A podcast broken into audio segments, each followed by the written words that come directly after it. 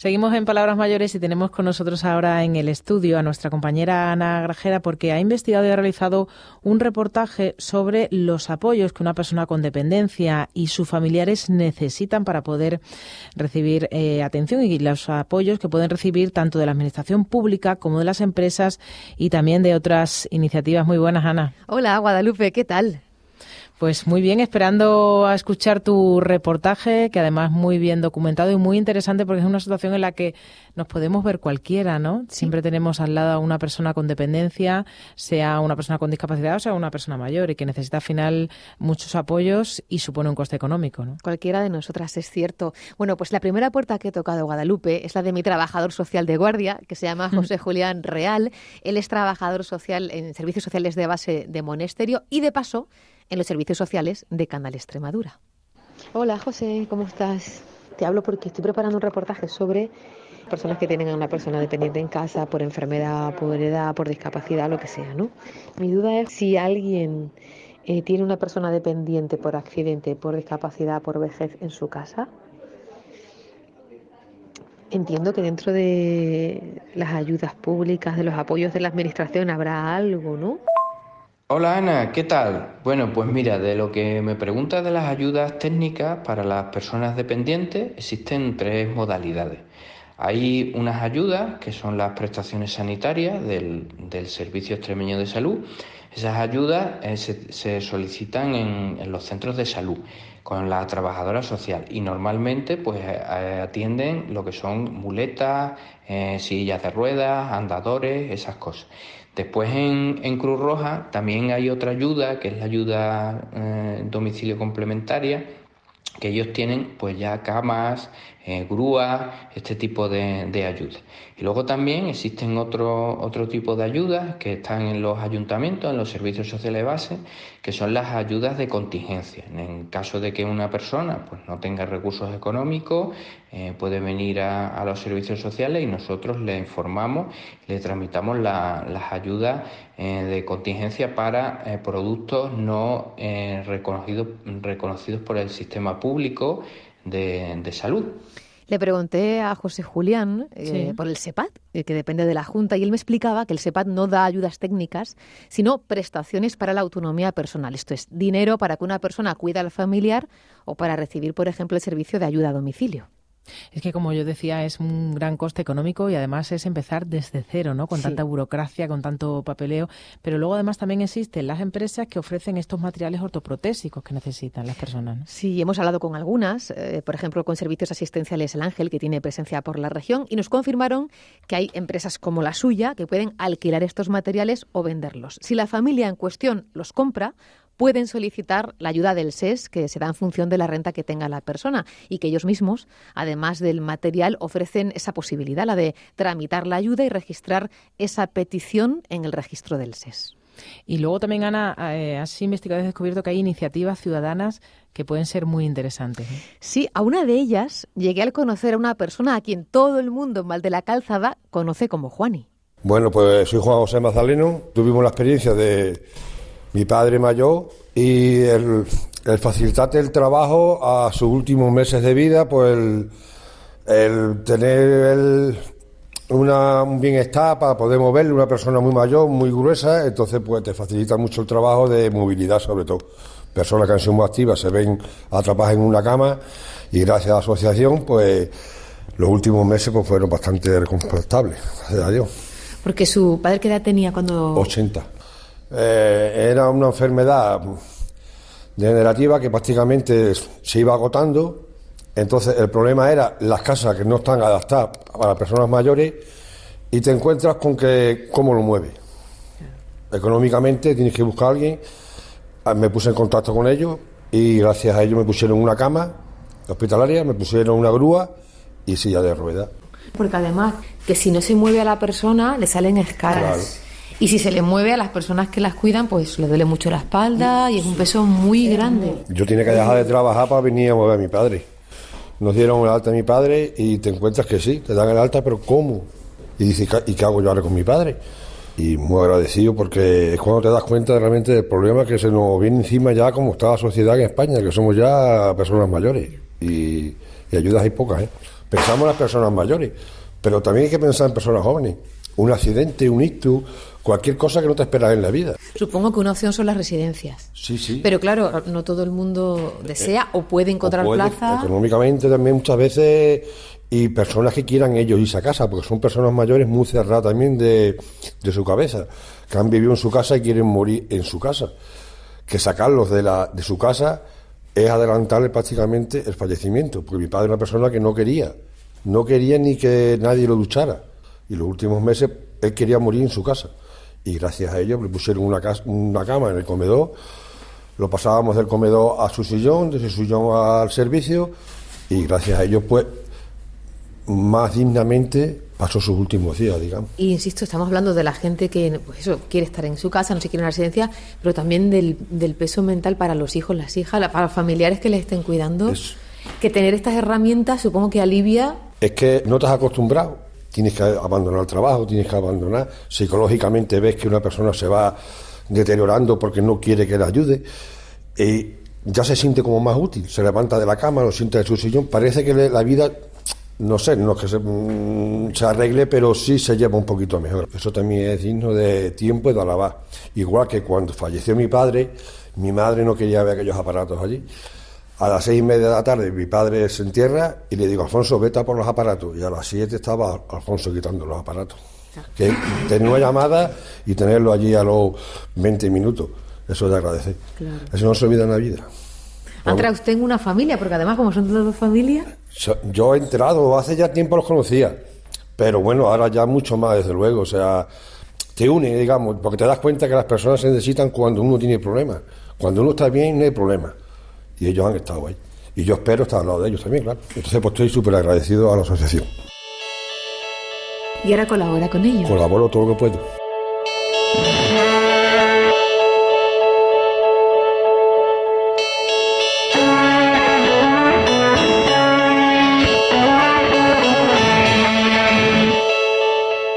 ¿Y quién es Alfonso? ¿Y quiénes son ellos?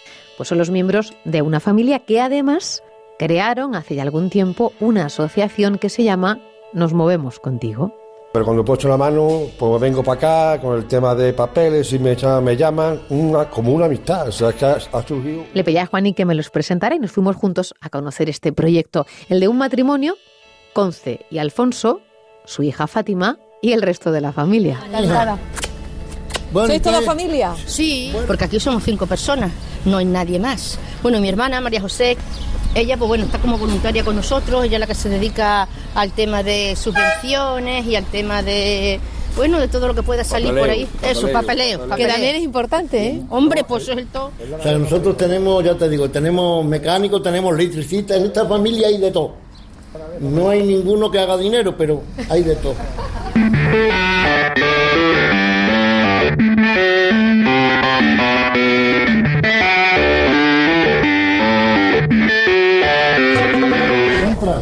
¿Este es vuestro local?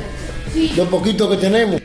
O sea, aquí guardáis el material Sí, de vuestra, que luego se lo lleváis a la gente cuando lo necesita, ¿no? sí, cierra la puerta porque hace frío.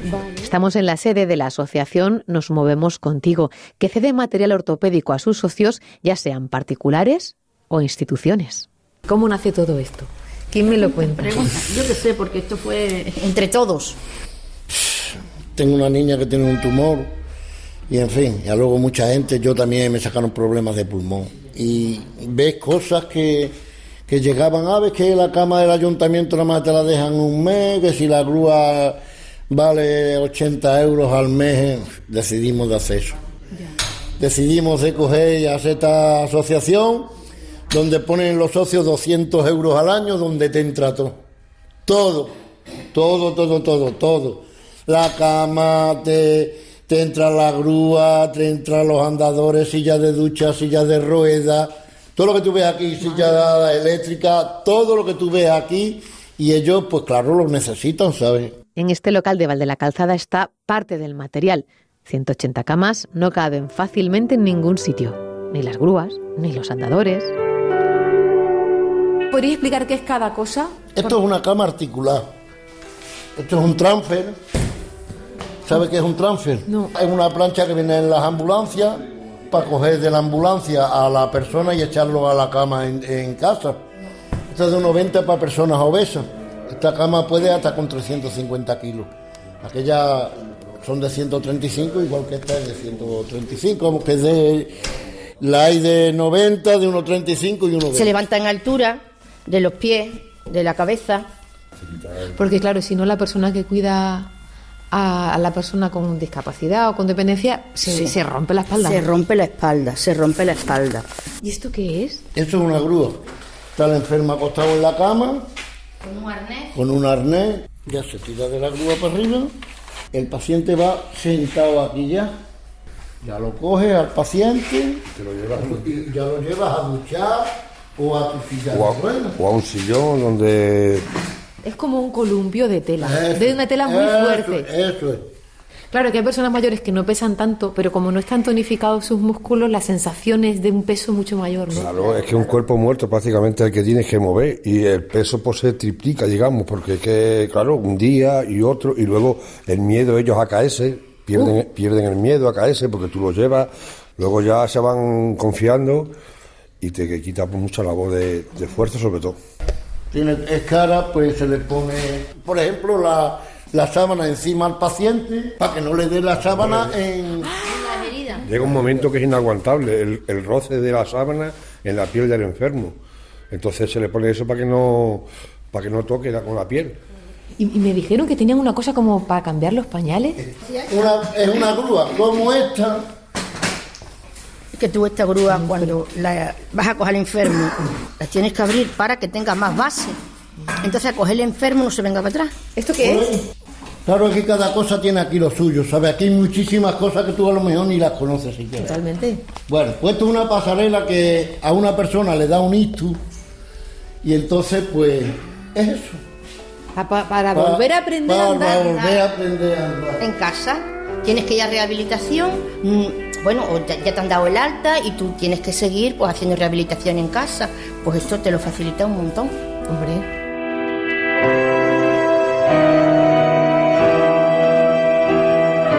¿De dónde sale todo esto? Pues nos cuentan que son bastante autónomos. A veces lo compran, lo reparan o se lo donan, como la residencia de ancianos de Montijo que les donó bastantes camas. También mantienen la colaboración con la ortopedia Ortofarma de Badajoz y con el Ayuntamiento de Valde la Calzada. En el punto de mira en este momento aspiran a un vehículo grande para transportar estos materiales, combustible, porque hacen kilómetros y kilómetros, y bueno, no vendría mal un buen puñado de voluntarios y voluntarias. Sin dinero nadie quiere. Los voluntarios son mínimos. Claro, voluntarios tienes que pagar. Claro, y entonces pues no podemos porque es que no tenemos. No tenemos, porque nosotros sí cobramos 200 euros al año, pero mm, tenemos que comprar cosas, tenemos que pagar el gasoil, en fin, que no, que, que no nos da. Entonces, A mí me dicen el tonto del carro por aquí por el pueblo. ¿Dónde irá? ¿Dónde irá el tonto del carro?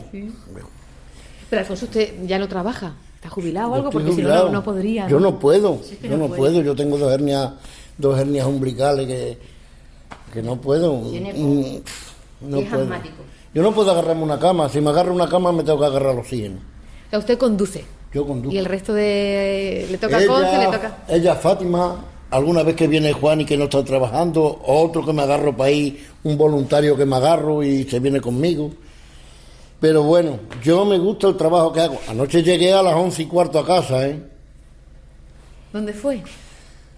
Ano- ayer fuimos. Fuimos a... ¿A dónde fuimos ayer, verdad? Fuimos a, Mon- a Montijo. De Montijo me fui, que había fallecido una persona en, en, en la aldea de Retamá. De aldea de Retamá me vine a Pueblo Nuevo. De Pueblo Nuevo recogimos una cama, la llevamos a Badajoz. De Badajoz nos venimos para acá y recogimos otra cama en, en la Garrovilla. Y la trajimos aquí, que es la cama esa. Y, y en estos pisos en los que no hay ascensor, que son casas antiguas, porque, Alfonso con la, con la hernia, usted Concepción, que yo la veo usted muy en forma, pero claro, no para cargar ese peso. no forma, no. Qué locura, ¿no? Hasta un cuarto sin ascensor. Fátima y Alfonso. Les contactan personas con familiares dependientes a su cargo, pero también les derivan casos desde los propios hospitales.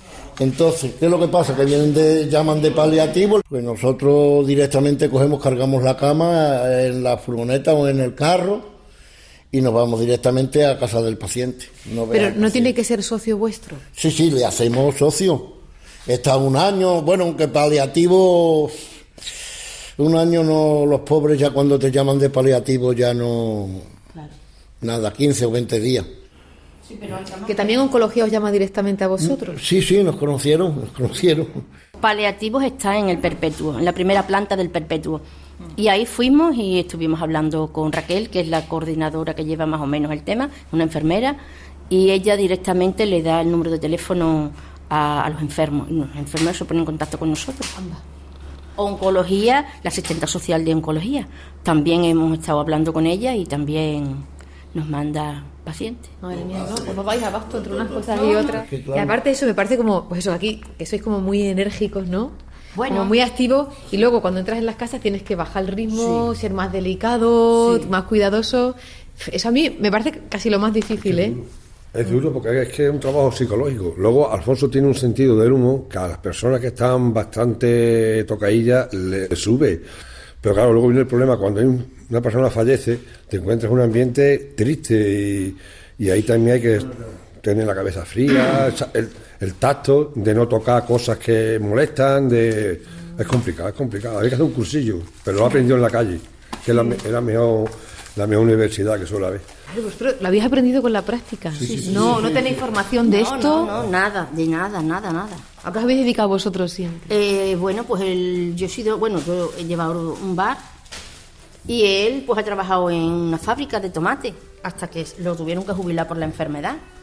Y bueno, y ya está. Lo que pasa es que bueno, el contacto con la gente pues siempre nos ha gustado. Siempre. Y ayudar, sobre todo ayudar, siempre.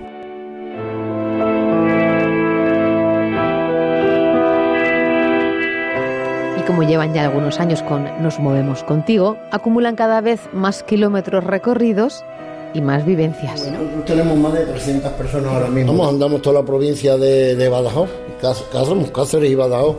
Como una cadena de favores y ya está. Sí. que al fin y al cabo es apañarse como un trueque, digamos, como antiguamente, un trueque. Y ya está, y la forma de tirar para adelante. Es que es complicado, ¿eh? en, en la sociedad que vivimos es muy complicado porque la persona que es pudiente puede. El problema es el que no puede. Calle te encuentras muchas cosas, Ana, muchas, muchas y malas, ¿eh?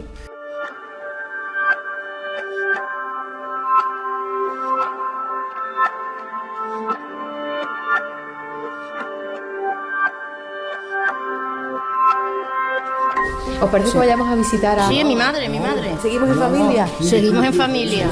Hola, ¿qué tal? Encantada. Me llamo Ana, un besito. Sí, ¿te parece? Dolores, ella es mi madre. Entramos en el salón de Dolores y de camino, por el pasillo, viene su marido Luis, que padece Parkinson. Mira. Ahí viene su suegro. Hola. Ser dependiente ayer y hoy no es lo mismo. Y las cuidadoras lo saben.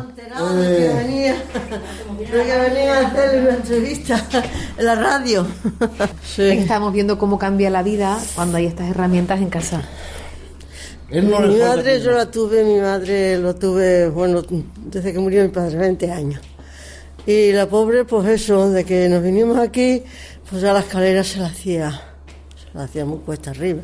Venían mis hermanos, la bajaban un poquito, pero muy, poco, muy pocas veces. ¿Aislada del mundo? Sin poder salir a la calle. Claro, claro, claro que sí. Y entonces no había esto, o sea que no había estas cosas que, hay hoy. Y entonces hoy mm, con mi marido pues es otra cosa. Es otra cosa porque lo primero que está mi yerno y mi hija, mi nieta, que están las tres. Que está a ver, a ver qué le hace falta a su, a su abuelo para traérselo. Le tiene puesto una cama de esta elevadora y bueno, está, está gustísimo con ella. Desde que se la pusieron, bueno, es que, es que si le valiera estaba todo el día acostado, ¿eh? o por ejemplo, mm, eh, los pañales, pues es una cosa maravillosa. Que se lo pone y está descuidado, lo mismo él está tranquilo, que yo estoy tranquilo, porque mi madre la pobre lo pasó mal. Decía que eso, eso, eso no, eso para ella era una, una cosa que, que, vamos, que no, que no la quería. Iba ella con sus muletas, yo iba agarrándola y bueno, y así, así pasó la pobre los últimos días de, de, su vida. ¿Y usted?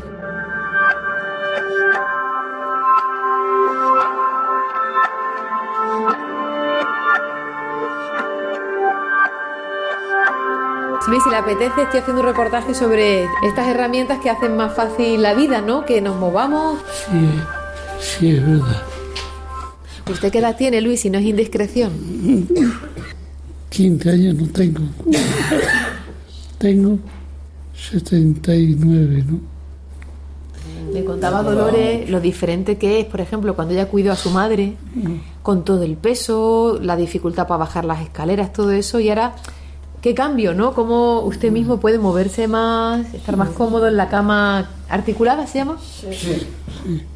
Y es que se adapta la cama al enfermo y no el enfermo a la cama. Y que eso hace mucho. ¿Y tanto? Que está, que está, súbemela un poquito, bájamela un poquito. Por ejemplo, los pies, que él tiene problemas de circulación. Desde que tiene la cama, como tiene los pies en alto así, oye, la hinchazón de los pies se le, se le fue. O sea que, se le hinchan un poco, a lo mejor cuando está mucho tiempo sentado así o algo, pero vamos, como antes que se le ponía como un bombo. Dolores, encantada de conocerla. Un gusto de conocerle, muchas gracias. Dolores y Luis se fueron pronto porque tenían cita en el médico. Y mientras sus familiares les acompañaban a la puerta, me quedé un ratito ahí sola, rodeada de objetos aparentemente inertes. Pero realmente, lo acabábamos de comprobar, dadores de vida.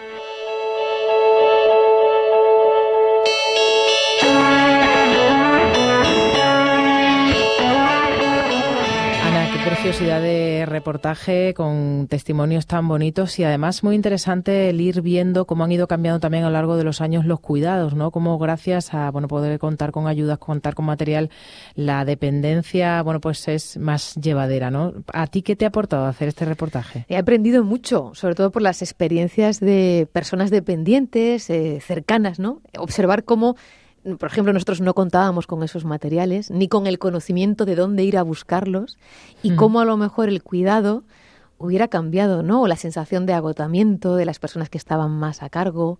Eh, he aprendido mucho y, y, creo que reescribiría la historia de los cuidados, por ejemplo, cada uno pensamos en nuestra familia, de haber conocido esta información un poquito antes, ojalá sea útil para quienes nos estén escuchando. Seguro, seguro que ha sido muy útil esta información. Mil gracias, Ana, por haber estado hoy con nosotros en Palabras Mayores. Hasta prontito. Adiós, Guadalupe. Chao.